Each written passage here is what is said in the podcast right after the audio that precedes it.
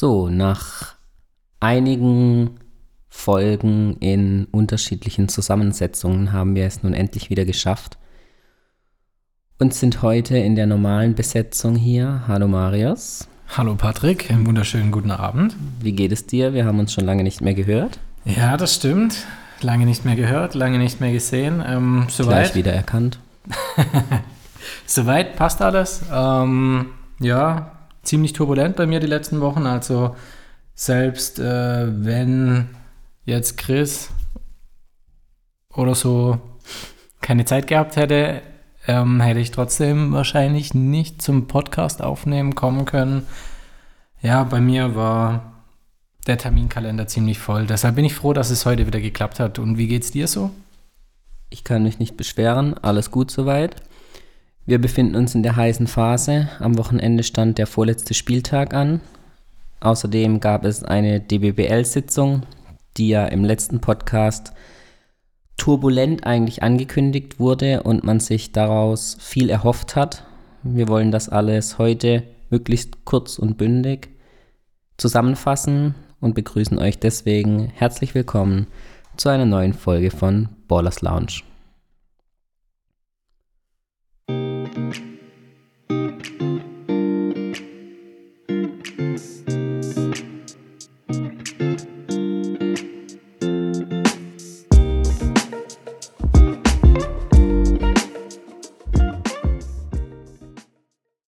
Wochenende stand der 21. Spieltag an. Konzentrieren wir uns erstmal auf das Sportliche, denn es war immerhin der vorletzte Spieltag und es gab dann doch die ein oder andere Überraschung. Aber fangen wir vielleicht chronologisch an, so wie die Spiele auch aufgeführt worden sind. Alle haben zur gleichen Zeit stattgefunden. Wir befinden uns also in der heißen Phase der Hauptrunde. Beginnen wir mit der Partie Braunschweig gegen die Flippo Baskets. Deutliche Sache. Die Flippo Baskets konnten sich in Braunschweig mit 78 zu 50 durchsetzen. Eigentlich wurde der Grundstein schon im ersten Viertel gelegt. Man hat den Eindruck, dass der Trainerwechsel bei den Flippo Baskets mit der Spielerin Claudia Kruzin gefruchtet hat. Ordentliche Leistung des gesamten Teams. Auch sie ist beflügelt von ihrer neuen Aufgabe, hat elf Punkte zum Sieg beigetragen Coleman war auf Seiten von den Flippo Baskets herausragende Spielerin mit 22 Punkten und 8 Rebounds. Warner vielleicht noch hervorzuheben mit einem Double-Double, ähm, 10 Punkte, 13 Rebounds. Braunschweig geht ein bisschen die Puste aus im Endkampf der Hauptrunde. Aktuell belegen sie den neunten Platz. Die Flippo Baskets haben jetzt nichts mehr mit dem Abstieg zu tun, schon seit dem vergangenen Wochenende, wenn ich mich richtig erinnere. Ähm, aktuell belegen sie den siebten Platz, also wären für die Playoffs qualifiziert. Am letzten Spieltag geht es gerade noch um die Plätze 7, 8, 9, auch um Playoff-Chancen, aber auch die Plätze 9, 10 und 11 haben noch das Abstiegsgespenst bei sich. Was glaubst du, wie geht's aus? Wer wird sich, vielleicht sagen wir erstmal, wer wird sich definitiv auf den Plätzen 7 und 8 für die Playoffs qualifizieren? Ja, also wenn die Filippo Baskets so weiter marschieren, dann traue ich das denen schon auf jeden Fall zu, weil also wenn man sich rein jetzt ähm, die ähm, Viertel betrachtet vom Spiel gegen Braunschweig, da haben sie aber ganz schön das Hackebeil rausgeholt ähm, und haben dadurch, also ich sage jetzt mal in Jugendsprache, rasiert. Ähm, ja, also wenn sie den Lauf beibehalten können, dann traue ich das auf jeden Fall den Flippo Baskets zu, dass die sich hier manifestieren. Am letzten Spieltag geht es für die Flippo Baskets nochmal gegen Marburg. Da kommen wir dann auch schon zur zweiten Partie des 21. Spieltags, Freiburg gegen Marburg. Und der Negativlauf der Marburgerinnen hält an. Drei Punkte Niederlage in Freiburg, 76 zu 73. Ich habe mir die letzten zwei Minuten der Partie angeschaut. Es war spannend. Es ging die ganze Partie über hin und her. Es sah lange nach einer sehr, sehr ausgeglichenen, oder es war bis zum Ende eigentlich eine sehr ausgeglichene Partie. Ständige Führungswechsel, immer wieder der Ausgleich des einen Teams, dann der Ausgleich des anderen Teams. Am Ende die letzten knapp 1,20 oder so, keine Punkte mehr gefallen. Hitzige Phase trotzdem, weil Marburg dann noch Ballverluste hatte, die unnötig waren. Gleiches gilt für Freiburg, aber am Ende stand dann der Sieg. Somit hat Freiburg seinen fünften Tabellenplatz Platz zementiert, ist davon auch noch nicht mehr zu verdrängen. Aber für Marburg ging es einen Platz nach unten und es steht zum Ende der Hauptrunde nur der dritte Platz, was so vielleicht nach der Vorrunde mit zehn Siegen in Folge nicht zu erwarten war. Aber durch, durch den gleichzeitigen Sieg von Keltern in Wasserburg, auf den wir gleich noch zu sprechen kommen, bleibt für Marburg nur der dritte Platz und somit die etwas schlechtere Ausgangsposition für die Playoffs. Was sagst du zum Lauf, zum Negativlauf von Marburg? Was sagst du zu Freiburg, die ja als Aufsteiger in dieser Saison wirklich eine Top-Platzierung errungen haben? Und was schätzt du, wie sind die Chancen der beiden Teams in den Playoffs? Jetzt ziemlich viele Fragen auf einmal. Fangen wir an mit dem Negativlauf von Marburg. Ähm, ja, also für mich schon ein Stück weit äh, überraschend, weil die, ja, wir sind immer wieder darauf zu sprechen gekommen, einen fantastischen Lauf hingelegt haben. Bei denen hat eigentlich immer alles funktioniert, perfekte Teamharmonie. Ähm, ich habe jetzt das Spiel leider nicht gesehen, ähm, aber irgendwo wird es bestimmt hapern. Umgestellt haben sie ja an für sich nichts. Von daher schon ein bisschen merkwürdig, aber natürlich auch, um jetzt auf die Eisvögel zu sprechen äh, zu kommen, die haben halt richtig Bock und die beißen sich auch richtig fest. Und also ich denke nicht, dass äh, Marburg den Gegner unterschätzt hat, aber vielleicht ein Stück weit ähm, zu selbstsicher in die Partie gegangen sind. Ich, ich weiß es nicht, aber ähm, ich denke mal, die haben sich auch den Sieg ein bisschen einfacher vorgestellt und wurden dann vielleicht an der einen oder anderen Stelle etwas überrascht. Könnte ich mir jetzt vorstellen. Wie siehst du die Chancen von Marburg dann in den Playoffs? Es wird für Marburg gegen Hannover gehen, das steht schon fest, weil Hannover seinen sechsten Platz ebenfalls äh, fixiert hat und nicht mehr vom sechsten Platz zu verdrängen ist. Ja, gut, die werden da alles reingeben, was sie haben, weil ich meine, ähm, da bist du fast die ganze Saison auf Platz 1 und auf einmal hast du einen kleinen Einbruch. Ähm, ja, da haderst du natürlich auch ein bisschen mit dir selbst und denk mal, die wollen schon dann, ja, Comeback Stronger. Die wollen es dann schon nochmal in den Playoffs so richtig wissen. Also da glaube ich, dass man die auf gar keinen Fall unterschätzen sollte, weil das werden die sich nicht nehmen lassen, nochmal alles zu zeigen, was ihnen, in ihnen steckt. Also deine, dein Tipp ist auf jeden Fall, dass sich Marburg dann gegen Hannover in der ersten Runde der Playoffs durchsetzen wird. Würde ich schon sagen, weil die sind schon sehr routiniert und als Team gut eingestellt und ja, Hannover hatte hier und da ja auch einen kleinen Durchhänger. Ähm, ich glaube einfach, dass es in dieser Saison nicht gegen Marburg bei den Playoffs dann reichen wird. Okay, kommen wir dann zur Partie Chemnitz gegen Hannover vom vergangenen Wochenende. Für Hannover war eigentlich alles klar oder nahezu alles klar. Nach oben hin war nicht mehr viel möglich. Nach unten hin hatten sie aber auch nichts mehr mit dem Abstieg oder dem, der Nichtqualifikation für die Playoffs zu tun. Nochmal einen Sieg gegen Chemnitz, 67 zu 54. Für Chemnitz wäre ein Sieg extrem wichtig gewesen. Sie stehen aktuell auf dem letzten Tabellenplatz und können es in der aktuellen Ausgangssituation auch nicht mehr schaffen, sich selbst zu retten. Sie sind also auf fremde Hilfe angewiesen. Sie spielen am nächsten Wochenende zu Hause gegen die Excite Angels, aber sie sind abhängig dann von der Partie zwischen Braunschweig und Saarlouis in Saarlouis. Da kommen wir dann gleich nochmal drauf zu sprechen. Kommen wir noch zu den restlichen beiden Partien, die Excite Angels gegen den Herner TC. Herne stand schon vor Beginn des Spieltags als Tabellenführer und Hauptrundenmeister fest, war also nicht mehr von Platz 1 zu verdrängen, haben sich auch in Nördling keine Blöße gegeben und 73 zu 66 durchgesetzt. Für Herne gilt es jetzt natürlich, ähm, das sportliche Niveau und die Konzentration hochzuhalten, denn für sie steht ja auch noch das Top 4 dann in zwei Wochen an. Am Wochenende geht es nochmal gegen Wasserburg zu Hause, also eine gut, eigentlich eine gute Einstimmung aufs Top 4. Aber ähm, sie haben sich vielleicht dann doch etwas schwieriger getan als zunächst erwartet. Knappes Ergebnis mit sieben Punkten Differenz nur. Nördling hat es aber auch ganz ordentlich gemacht. Muss man auf jeden Fall sagen. Hat lange eigentlich auch die Möglichkeiten auf einen Sieg gehabt.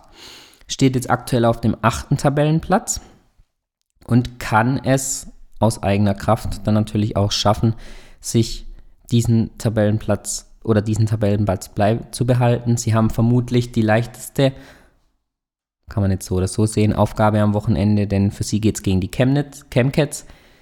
Tabellarisch gesehen natürlich sind die Angels da Favorit, aber für Chemnitz geht es natürlich noch ums blanke Überleben. Gerüchten zufolge wird es auch schwierig in Chemnitz, wenn man sich nicht in der ersten Liga halten kann. Ob es da dann nächste Saison in der zweiten Liga weitergeht, steht aktuell noch in den Sternen. Deswegen mm, bleibt es natürlich auf jeden Fall eine spannende Partie. Aber ja, ich glaube, Nördling wird sich da durchsetzen und für Chemnitz wird's, werden vermutlich dann die Lichter am nächsten Wochenende ausgehen, was Erstliga-Basketball, Erstliga-Damen-Basketball in Chemnitz angeht. Wie siehst du die Sache? Ja, da schließe ich mich voll und ganz dir an. Da wird nicht mehr allzu viel zu holen sein und ja. Ohne Worte. Okay. Die letzte Partie des vergangenen Spieltags war dann Wasserburg gegen Keltern. Keltern setzt sich hier am Ende dann mit 66 zu 57 durch. Wir waren ja, beziehungsweise ich war ja eingeladen und habe mir das Spiel live in Wasserburg angeschaut. Es war eine fahrige Partie. Beide Teams hatten am Anfang ihre Schwierigkeiten. Es konnte sich so niemand richtig absetzen, was die Statistik angeht. In meinen Augen unterirdisch. Trefferquoten von 33 und 36 Prozent sprechen jetzt nicht gerade für ein hohes Niveau in der Partie. Keltern, ich habe es Chris versprochen, hat zum dritten bzw. vierten Mal in Folge ein gutes drittes Viertel hingelegt. Der Fluch scheint also besiegt. Ähm, er findet aktuell wohl die passenden Worte in der Halbzeit und kann die ans Team weitergeben. Also sie sind wieder ordentlich aus der, Partie, aus der Pause rausgekommen und haben dann im dritten Viertel den Grundstein für den Sieg gelegt mit dem 21 zu 14. Ansonsten war es eine Partie, die viel von Fehlern geprägt war. Hervorzuheben sind vielleicht noch starke 19 Punkte von Kalu und 16 Punkte von Thomas. Extrem starke 15 Rebounds von Tobin bei ihrer Rückkehr nach Wasserburg. Und auf Seiten von Wasserburg ist vor allem Leonie Fiebig hervorzuheben mit einem Double-Double, 19 Punkte, 12 Rebounds. Leider sah es danach dann relativ mau aus, was die Punkte angeht. Nächsten Scorer waren Jennifer Schlott mit 9 und Ashley Williams mit 9. Aber da war dann einfach die Lücke zu groß. Nach Leonie Fiebig kam dann lange nichts. Ja, mit dem Sieg von Keltern haben die sich dann tatsächlich noch den zweiten Tabellenplatz gesichert. Der steht auch schon fest vor dem letzten Spieltag. Keltern hat am Wochenende spielfrei, haben jetzt relativ lange Zeit, auf, sich auf die Playoffs vorzubereiten, was den Coaches nicht ganz so passt. In der ersten Runde geht es dann entweder gegen Göttingen oder Nördlingen. Das wird sich dann eben am letzten Spieltag ergeben. Erstes Heimspiel wäre dann der 31.3. Da wären wir dann auch wieder an, im Livestream dann zu hören. Wen wünschst du dir als Gegner für Ach. Keltern im ersten Spiel? Im ersten Viertelfinale dann? Gegen Göttingen hat man sich ja schwer getan. In, in Göttingen in der Vorrunde verloren. Ja, aber Grundsätzlich ist mir das natürlich egal. Ähm, ich möchte ein schönes Spiel sehen und ja, von daher, man muss jeden Gegner besiegen, der kommt. Egal, wie er heißt, woher er kommt. Von daher, mir egal, wir machen das schon irgendwie. Okay, der Weg übers Finale, ins Finale würde dann gegen Marburg oder Hannover gehen, wenn man sich im Viertelfinale durchsetzt. Du hast ja schon gesagt, gegen Marburg dann wären sicher spannende Halbfinalpartien. Auf jeden Fall. Im Finale würde man dann vermutlich gegen Herne spielen, hätte dann allerdings keinen Heimvorteil. Aufgrund der tabellarischen Situation würde Herne vorher ausscheiden, würde es einen Wechsel geben, was das Heimrecht angeht. Dann hätte man wieder den Heimvorteil für sich. Aber ich glaube, Herne wird sich auf jeden Fall ins Finale durchsetzen, im, bis zum Finale durchsetzen. Ob es für Keltern dann reicht, wird man sehen. Die erste Runde definitiv. Gegen Marburg wird es dann wahrscheinlich schon ein bisschen schwieriger, weil ich glaube, der Abwärtstrend von Marburg wird nicht durch die Playoffs durchgehen. Die werden sich rehabilitieren, vielleicht ja auch mit etwas Glück das Top 4 für sich entscheiden können, auch wenn es extrem schwierig wird hier gegen Herne im Halbfinale. Aber wir lassen uns natürlich überraschen. Die restlichen Partien, die schon definitiv feststehen, das von uns schon angekündigte Marburg gegen Hannover und vierter Platz und fünfter Platz Wasserburg gegen Freiburg. Extrem spannend, glaube ich, auch wenn Wasserburg den Heimvorteil hat.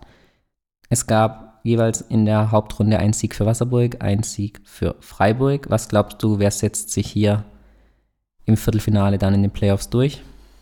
Mm, also nach den letzten Leistungen würde ich jetzt hier eine leichte Tendenz zu unseren, wie sagt man jetzt am besten?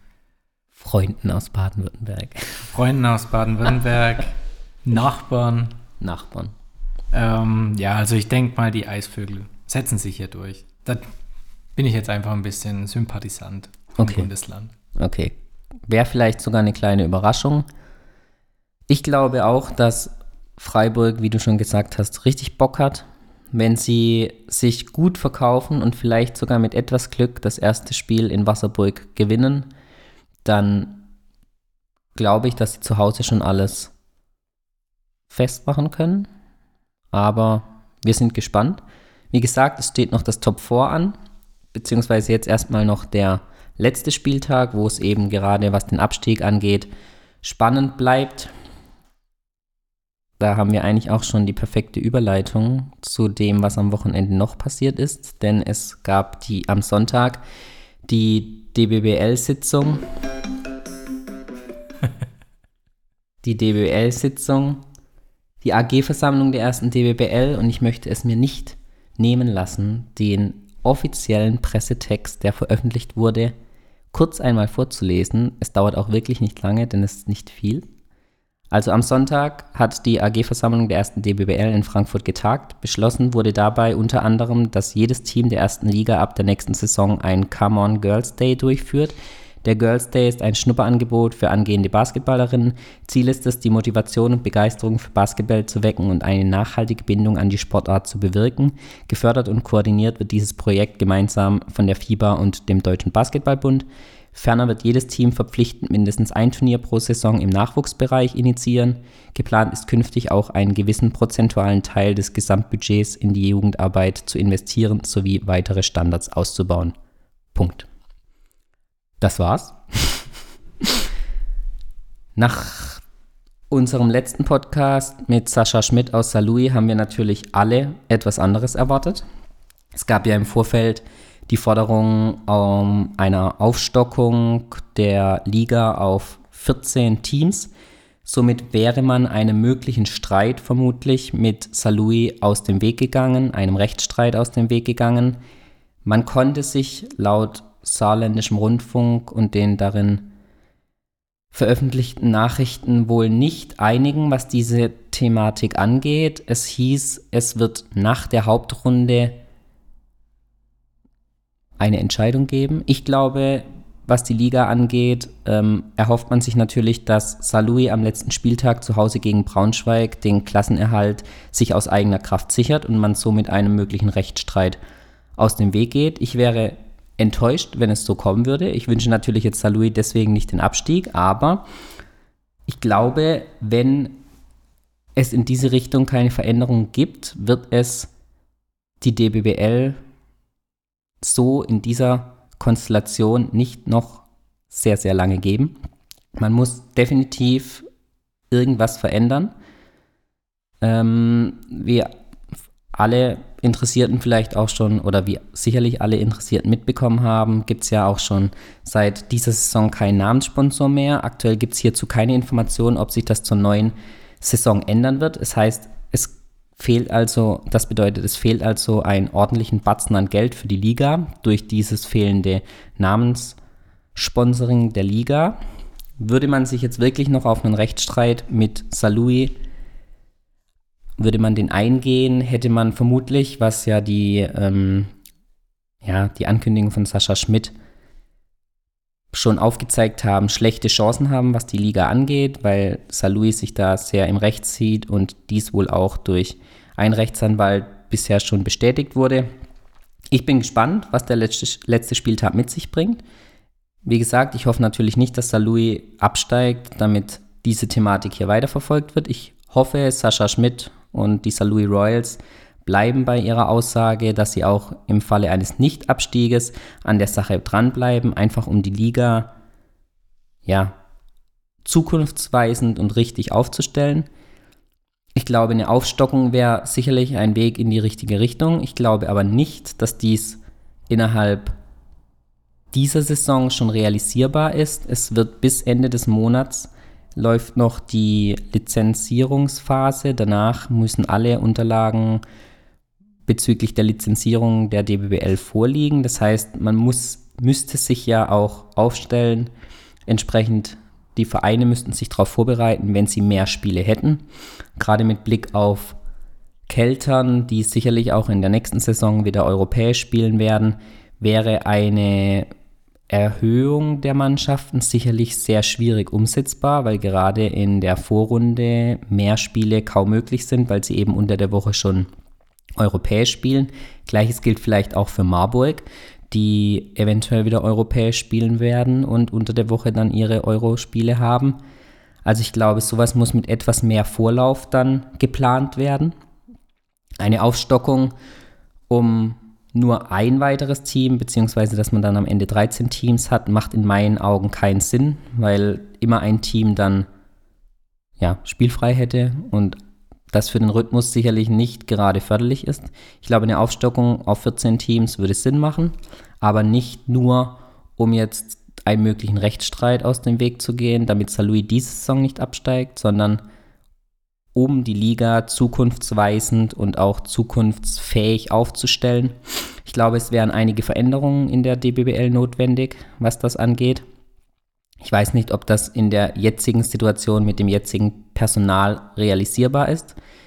Ich glaube, die Forderung nach einer besseren Öffentlichkeitsarbeit der Liga wurde mit dieser von mir eben vorgelesenen Pressemitteilung eigentlich wieder ad acta gelegt, weil es nicht die Themen sind, die jetzt hier bekannt gegeben worden sind, die man sich erhofft hat. Natürlich ist es wichtig, auf die Nachwuchsarbeit zu setzen und hier auch sich ebenfalls zukunftsfähig aufzustellen. Aber gerade nach der letzten Woche hat man sich da sicherlich etwas mehr Informationen erhofft.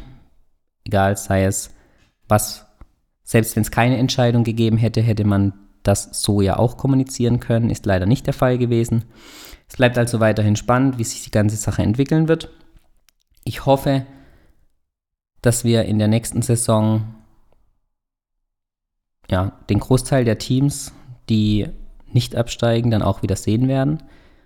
Wir kennen alle die Gerüchte aus Wasserburg, beziehungsweise mittlerweile schon bestätigt, dass Meckle sich aus dem Sponsoring in Wasserburg zurückziehen wird. Das bedeutet, auch in Wasserburg wird es eine Herausforderung sein, die ähm, Lizenzierungsauflagen für nächste Saison dann zu, ja, die Lizenzierungs Anforderungen erfüllen zu können. Wie gesagt, Chemnitz gibt es Gerüchte, dass die eventuell sich bei einem Abstieg dann nicht mehr in der zweiten Liga wiederfinden werden. Sascha Schmidt hat es ja auch schon angesprochen, Zweitliga-Basketball in Saarlouis wird es vermutlich nicht geben. Es bleibt also spannend. Wir hoffen natürlich, dass es nächste Saison wieder zwölf Teams gibt, nicht wie in dieser Saison nur elf nach dem Rückzug von Bad Aibling.